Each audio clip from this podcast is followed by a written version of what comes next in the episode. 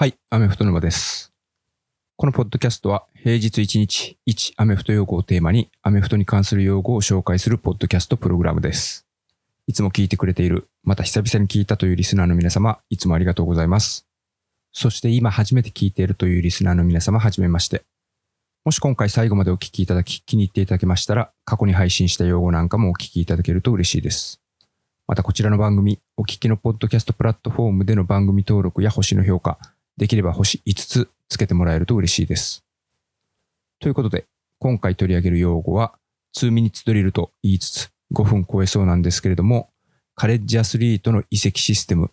トランスファーポータルです。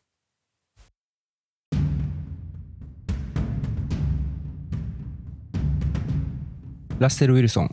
J.J. ワット、トロイ・エイクマン、ジャスティン・フィールズ、ランディ・モス、カイラー・マレー、ベイカー・メイフィールド、ジャレン・ハーツ、ジョー・バロー。本当だったらここで彼らの共通点はというようなクイズを出すんですけれども、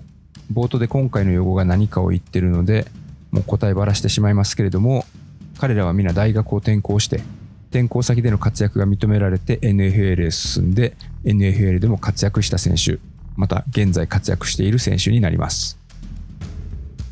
実は NFL より一足早く開幕したカレッジフットボールでは、今シーズンの注目ポイントの一つが、転校生プレイヤーが転校先でどんな活躍を見せるかという点だと言われています。その理由は、昔と比べて今はかつてないぐらいに転校しやすいシステムが導入されており、学生の転校が NFL の選手の移籍と同じくらいに活発になっているからなんですけれども、転校の仕組みが大きな転換点を迎えたのが、2018年10月に生まれたこのトランスファーポータルという制度になってます。これはシステムでもありつつ、もっと具体的に言うと、転校生を登録する、紹介するためのデータベースになります。この紹介っていうのはイントロダクションの紹介ではなくて、照らし合わせるインクワリーの方の紹介になります。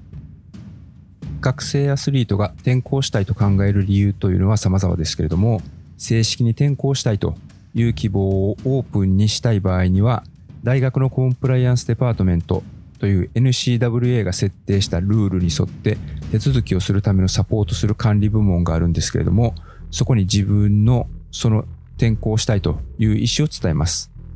で、それを聞いたこの部署の担当者がそこから48時間以内にトランスファーポータルというデータベースにその生徒の情報を入力します。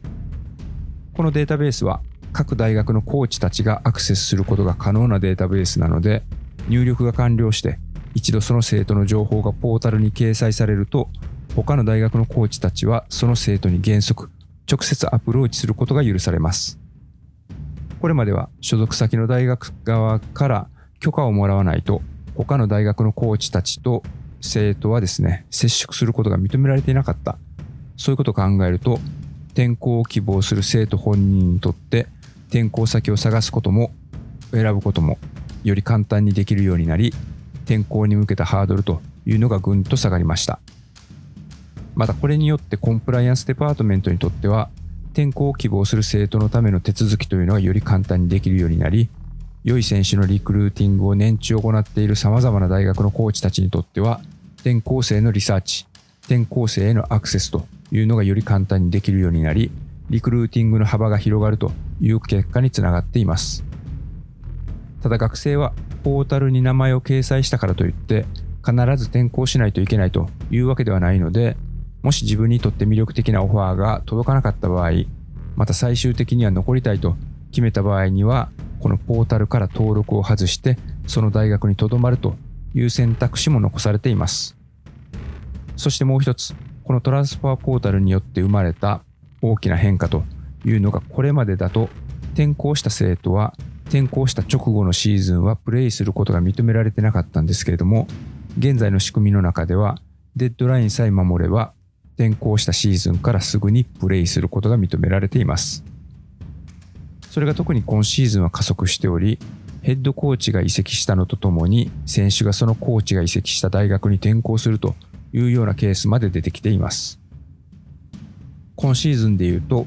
冒頭でも名前が出たベイカー・メイフィールド、カイラー・マレー、ジャレン・ハーツといった NFL でも活躍する QB を現在輩出しているオクラホマ大学のヘッドコーチのリンカーン・ライリーが昨シーズン終了後、電撃的に USC のヘッドコーチに就任しました。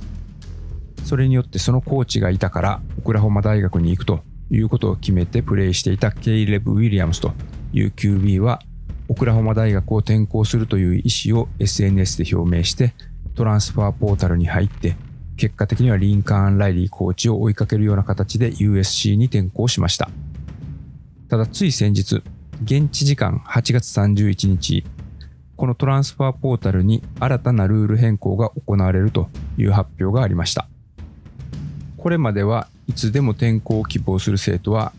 トランスファーポータルに自分の名前を登録することができたんですけれども、今後は登録が許されるのはある一定の時期だけということで、ウィンドウ、つまり期間が設けられるようです。発表された内容によると、そのウィンドウというのが2回開くということで、1つ目のウィンドウが全米王者が決まった日の翌日から45日間、そしてもう1つのウィンドウが5月1日から15日までの間というようになっています。1つ目の45日間というのは、シーズンが終わって次のシーズンに向けてその生徒がどうしたいか